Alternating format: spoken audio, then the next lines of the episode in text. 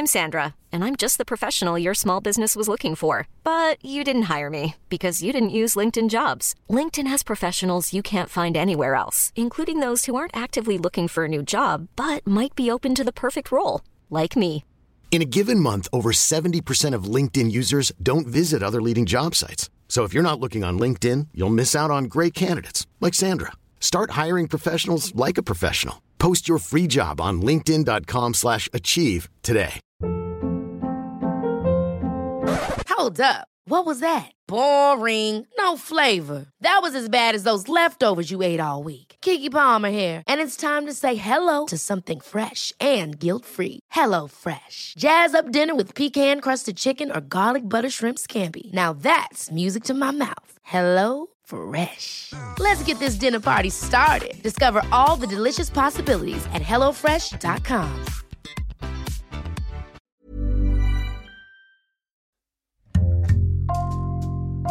Bonjour, c'est Jules Lavie pour Code Source, le podcast d'actualité du Parisien.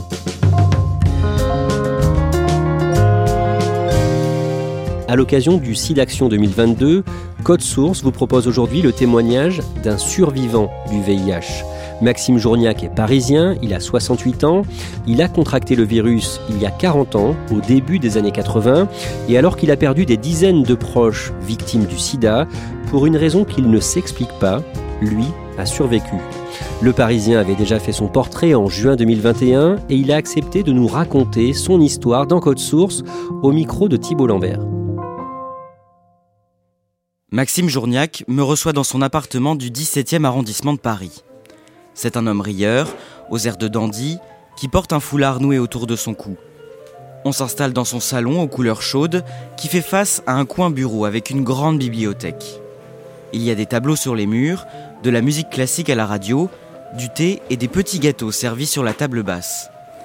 Puis il me conduit dans la cuisine pour me montrer sa boîte de médicaments. Donc ça, mon traitement c'est ça.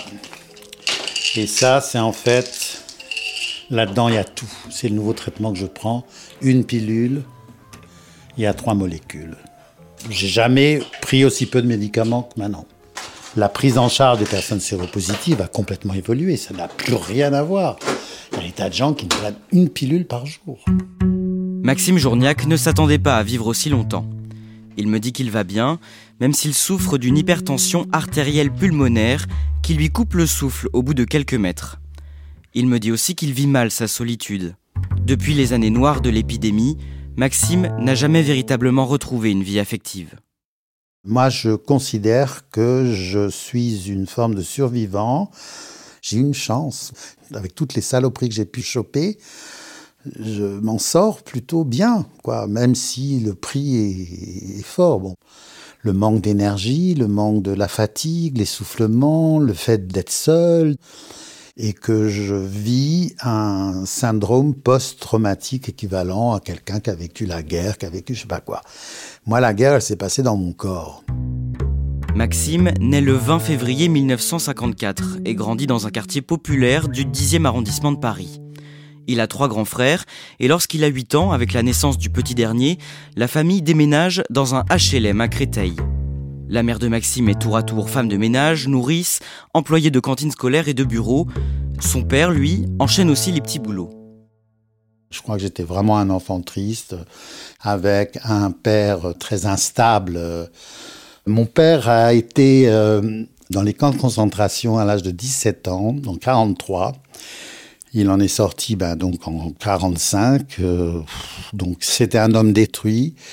Il pouvait rentrer dans des colères terribles. euh, il faisait des trucs euh, très bizarres. Il, il voulait acheter des voitures, donc il foutait le budget familial en l'air. Moi, j'ai vécu toute mon enfance avec d'énormes problèmes financiers. Je sais que j'ai eu l'amour de mes parents, mais malheureusement, les conditions de vie étaient une galère totale. Depuis son plus jeune âge, il ressent une attirance pour les autres garçons, et son homosexualité est tout de suite acceptée par ses parents. Quand il a 19 ans, l'un de ses grands frères participe à une manifestation à laquelle se sont joints des militants du phare, le Front homosexuel d'action révolutionnaire, un mouvement radical qui rassemble des lesbiennes féministes et des activistes gays. Mon frère rentre et dit Ah, c'est incroyable, il y avait ces homos, ils étaient là, c'était fantastique, ils sont beaux, ils sont jeunes. C'est comme ça que j'ai su qu'il y avait le phare. Et j'ai dû aller en printemps 73, voilà, je suis allé. C'était joyeux, c'était festif, c'était ce truc, et euh, mais ça ne débouchait sur pas grand-chose. Notre mot de ralliement, c'était bordel, bordel, voilà. Et pour moi, ça a été ce que j'ai toujours dit, ma deuxième naissance. Je n'ai plus honte de ce que je suis. J'ai les perspectives qui s'ouvrent. Maxime préfère alors militer et faire la fête plutôt qu'étudier. Il occupe un poste de surveillant au lycée pour payer ses cours, mais il n'a aucune idée de ce qu'il veut faire dans la vie. Il rate sa première année en fac d'histoire, s'inscrit en géographie puis en sociologie, mais il abandonne à chaque fois. En 1976, il fait un séjour à Londres où il a l'habitude de se rendre pour voir des amis. Au bout de dix jours, je fais une, infection vénérienne, enfin une IST, euh, qui se trouve être une syphilis. Et à l'époque, à Londres, ils faisaient un test systématique pour la recherche des anticorps du VHB, de l'hépatite B, à tous les homosexuels qui avaient une maladie sexuellement transmissible. Et moi, ils me disent, ben, vous avez une hépatite non A B. Quand vous rentrez en France, vous savez que j'étais là pour trois mois, il faudra vous faire suivre. Donc, ce que j'ai fait, le résultat de la biopsie dit que j'ai une hépatite chronique active. Et ils me disent, bon, ça, elle est ancienne, elle n'est pas, elle est pas d'aujourd'hui, quoi. C'est pas une hépatite aiguë. Je l'ai dû l'attraper beaucoup plus jeune, probablement dans mon enfance, je ne sais pas comment, mais voilà. Les médecins prescrivent un traitement à base de corticoïdes et Maxime continue sa vie sans s'en inquiéter. La fin des années 70 est une période de désenchantement. Ses activités militantes ne l'épanouissent plus et il peine à trouver du travail. À l'été 1980, très affecté par un chagrin d'amour, il décide, à 26 ans, de partir vivre à New York. Là-bas, il se trouve à un job de serveur et avec son ami Stéphane, qui le rejoint aux États-Unis, ils passent leur nuit à danser dans les clubs qui émergent partout dans la ville. Ils prennent beaucoup de drogue pour s'amuser et Maxime multiplie les relations d'un soir ou de quelques semaines. C'était les grandes années club euh, à New York et la musique était fantastique.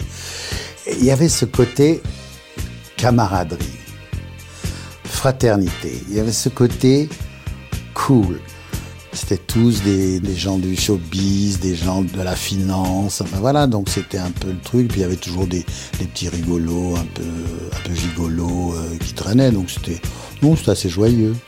Une nuit, en octobre 1982, au Saint, une boîte gay de Manhattan, il rencontre Bob, un fils de pasteur, âgé de 3 ans de plus que lui. 5h30 du matin, euh, moi je suis assis complètement, je suis un peu en descente de tout et de devoir danser toute la nuit. Euh, et puis il vient, il me fait un grand sourire, un machin, me dit, bah, dis donc, t'es difficile à attraper, toi. Je dis, comment ça, difficile à attraper? Il me dit, ça fait une heure que je te tourne autour, euh, t'es, perdu dans ton truc. C'est un garçon euh, un plus grand que moi, donc il devait, faire 1m78, mince. Bah, le look de l'époque, hein, on était tous euh, ce qu'on appelait les clones, euh, cheveux courts, la petite moustache. On va chez moi et je lui dis, je travaille tout à l'heure. Donc on prend une douche, euh, on baise. Euh, puis je lui dis écoute, euh, bah, tu claqueras la porte en partant. genre de choses que j'aurais jamais fait. Je sais pas, il y a eu un truc comme ça. Non, j'étais très amoureux de ce mec. Lui aussi était très amoureux de moi. C'est à cette période que Maxime entend parler du sida. Une maladie encore mal connue qui inquiète de plus en plus les autorités sanitaires américaines. Elle semble causée par un virus sexuellement transmissible qui s'attaque au système immunitaire et qui provoque des cas de pneumonie atypiques et foudroyantes, principalement chez les jeunes hommes gays des grandes villes. Il y a ces articles dans la presse qui parlent du GRID, Gay Related Infectious Disease, donc maladie infectieuse liée à l'homosexualité, au gay. Et donc, avec Stéphane, on se met à pisser de rire. On dit, ils n'ont rien trouvé de mieux, les homophobes, que de nous faire porter une maladie. Bon. Et puis au fil des mois, les médecins comprennent rien, les gens meurent en 48 heures, 3 semaines maximum. Donc on vit là-dedans, on voit des gens qui disparaissent de la circulation et des bruits, oui, il l'a, il l'a pas. Moi, à cette époque-là, ben, je n'ai plus du tout de relation euh, en dehors d'avec Bob, mais de toute façon, avec Bob, moi, j'étais trop bien avec lui, j'avais pas envie d'aller voir ailleurs. Et après, il était évident que j'allais certainement pas m'amuser à faire quoi que ce soit. En septembre 1983, Bob développe un zona sur la peau qui commence à être identifié à l'époque comme un symptôme possible du sida. Au fil des mois, Maxime voit de plus en plus d'amis tomber malades et l'état de santé de son compagnon se dégrade. Les premiers dépistages du VIH apparaissent en 1985, mais Maxime refuse de se faire tester, comme beaucoup d'homosexuels, par peur notamment d'être stigmatisé. Le mot d'ordre à l'époque dans la communauté gay américaine, c'était ne vous faites pas tester parce que pas de traitement, mais en tout cas, protégez-vous. Pourquoi pas se dépister? Parce qu'il y avait aussi des euh, sénateurs très conservateurs républicains qui avaient lancé l'idée de faire un projet de loi pour que les, les, les séropos on soit tatoués. Voilà, donc euh, moi non. La même année, à cause du sida, Bob contracte une toxoplasmose, une maladie neurologique grave qui le plonge progressivement dans le coma. Maxime et une autre personne qui l'embauche comme aide à domicile se relaient à son chevet jusqu'en juin 1986. Je passais les nuits avec lui en le caressant, en disant It's alright, let go, laisse, tu peux partir, je vais m'occuper de moi, t'inquiète pas.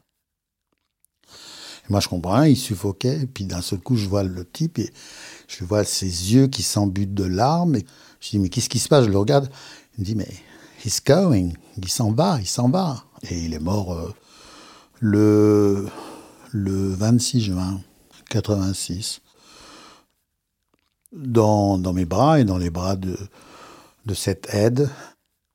Moi, c'est une image qui restera toute ma vie euh, gravée, euh, ce truc. Maxime est effondré. Il trouve du soutien auprès de la communauté gay, extrêmement soudée face à cette vague de mortalité sans précédent. Au printemps 1987, il veut s'éloigner de l'hécatombe qui se produit à New York et il part rejoindre des amis à Key West, une petite île au large de la Floride. Là-bas, il décide de faire un test. J'ai besoin de savoir, j'ai maintenant besoin de savoir. Et il y a une petite voix intérieure qui me dit, et peut-être que tu es passé à côté. Ce côté, voilà, complètement irrationnel, mais peut-être que tu ne l'es pas, peut-être que tu ne l'as pas eu.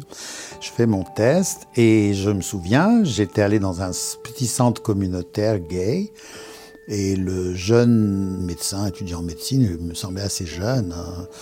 Il me dit voilà votre résultat est positif et ben je dis oui ben je m'y attendais un peu mais enfin j'espérais quand même que peut-être j'y serais passé à travers et lui, il avait l'air beaucoup plus abasourdi, enfin plus, plus choqué que moi. Bon. Et c'est moi qui le rassure. Ça va, ne vous inquiétez pas pour moi, ça va aller.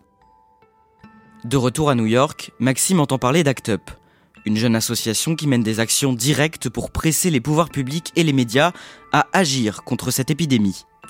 Il voit ses militants défiler pour la première fois pendant la Gay Pride en juin 1988. Je dis voilà, on peut se battre contre cette saloperie. Et j'intègre le groupe tout de suite. Alors bon, participe euh, modérément, je prends pas de risques, j'accumule des datas, des données, de la connaissance, du machin. Il était hors de question de ne pas savoir. Peut-être que je mourrais de cette maladie, mais je ne mourrais pas idiot. À la fin de l'année 1991, plus rien ne retient Maxime à New York. Il rentre définitivement à Paris et efface une centaine de noms de proches disparus de son carnet d'adresses. Il devient salarié de SIDA Info Service et participe à la création du TRT5, un regroupement associatif en pointe sur la connaissance du virus. Son système immunitaire est affaibli, mais étonnamment, il résiste. Maxime a gardé avec lui des comprimés d'un traitement expérimental qu'il avait testé aux États-Unis. En 1996, il commence à se faire suivre à l'hôpital Bichat à Paris. Comme il se porte plutôt bien, son médecin lui propose de tester de nouveaux traitements, des bithérapies, pour tenter de contrer à la fois l'évolution du VIH et de l'hépatite C qu'il porte toujours en lui. Le premier traitement, je tiens pratiquement neuf mois. Le deuxième traitement, je tiens six mois, mais j'en peux plus. À chaque fois, je suis en arrêt maladie, je pète un câble. Alors, on sait qu'on a des idées suicidaires. moi, j'ai dit, mais je comprends, moi, j'ai pas envie de me suicider, j'ai envie de tuer tout le monde. Je dormais pas, je machin, j'avais mal partout. C'était comme si j'avais la grippe en permanence, épuisé. Enfin, c'était l'horreur. Trop fatigué pour continuer, il décide d'arrêter tous les traitements. Mais au début de l'année 2000, ses cellules immunitaires sont en chute libre. Là, euh, branle-bas de combat, le chef de service me reçoit. Monsieur Journiac, ça suffit, vous devez reprendre un traitement, là vous vous mettez en danger.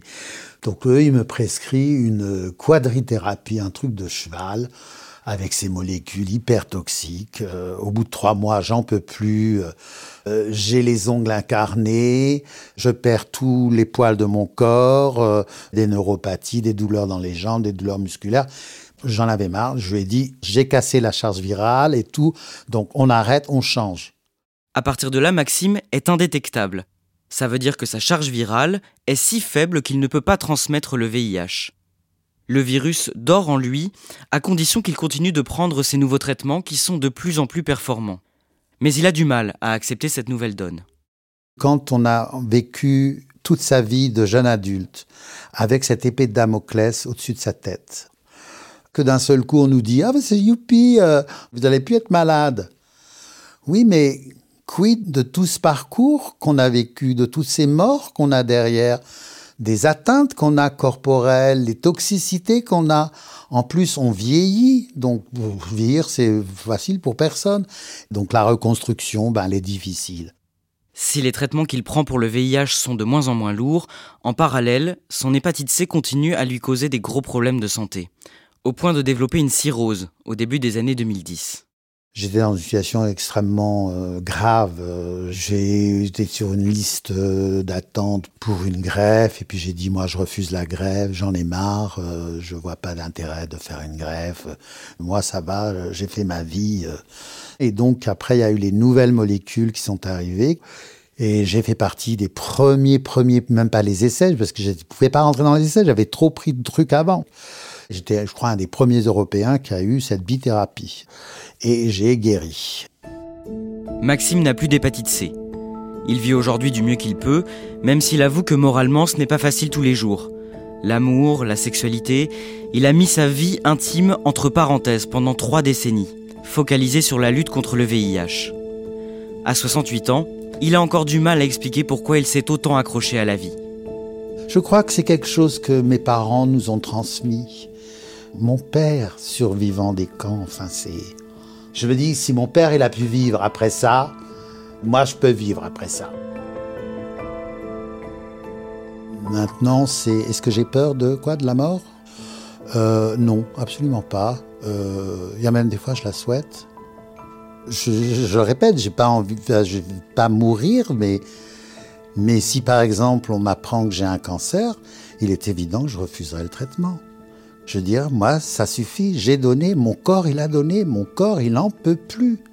Dans ma tête, je n'en peux plus. Qu'on me fiche la paix.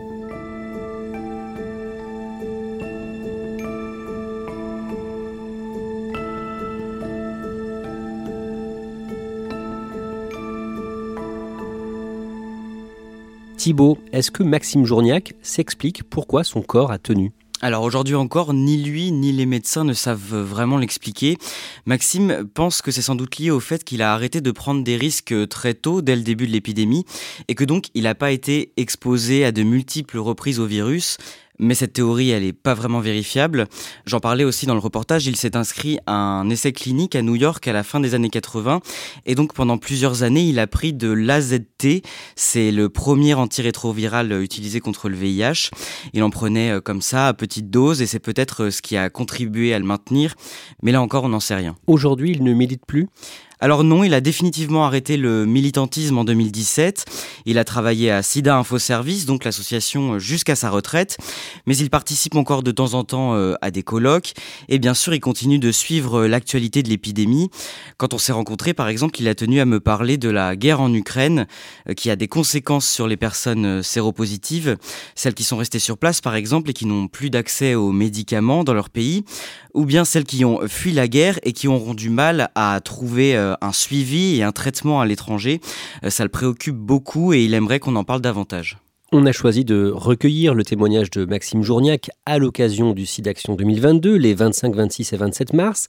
Le premier, c'était le 7 avril 1994. 28 ans plus tard, qu'est-ce que ça a permis? Le SIDAction a permis euh, avant tout de récolter des fonds. Hein. L'an dernier, en trois jours, l'association a reçu près de 4 millions et demi d'euros de promesses de dons. Euh, cet argent permet de financer euh, la recherche contre le VIH, de mener des projets pour accompagner les malades et faire de la prévention dans le monde entier. Et c'est aussi une opération de sensibilisation hein, pour rappeler que le sida tue encore près de 700 000 décès dans le monde en 2020 et pour rappeler aussi que eh bien, près de 6 000 nouvelles contaminations au VIH en moyenne sont recensées chaque année en France, donc il ne faut pas se dire que le virus a complètement disparu. Merci Thibault Lambert et merci à Yves Leroy pour son aide. Toutes les infos sur le SIDAction sur internet sidaction.org. Cet épisode de Code Source a été produit par Clara Garnier-Amouroux et Sarah Amni. Réalisation Julien Moncouquiol. Code Source est le podcast d'actualité du Parisien. Un nouvel épisode chaque soir de la semaine pour n'en rater aucun. N'oubliez pas de vous abonner sur votre application audio préférée. Vous pouvez nous contacter sur Twitter, at Code Source, ou nous écrire directement code source at leparisien.fr.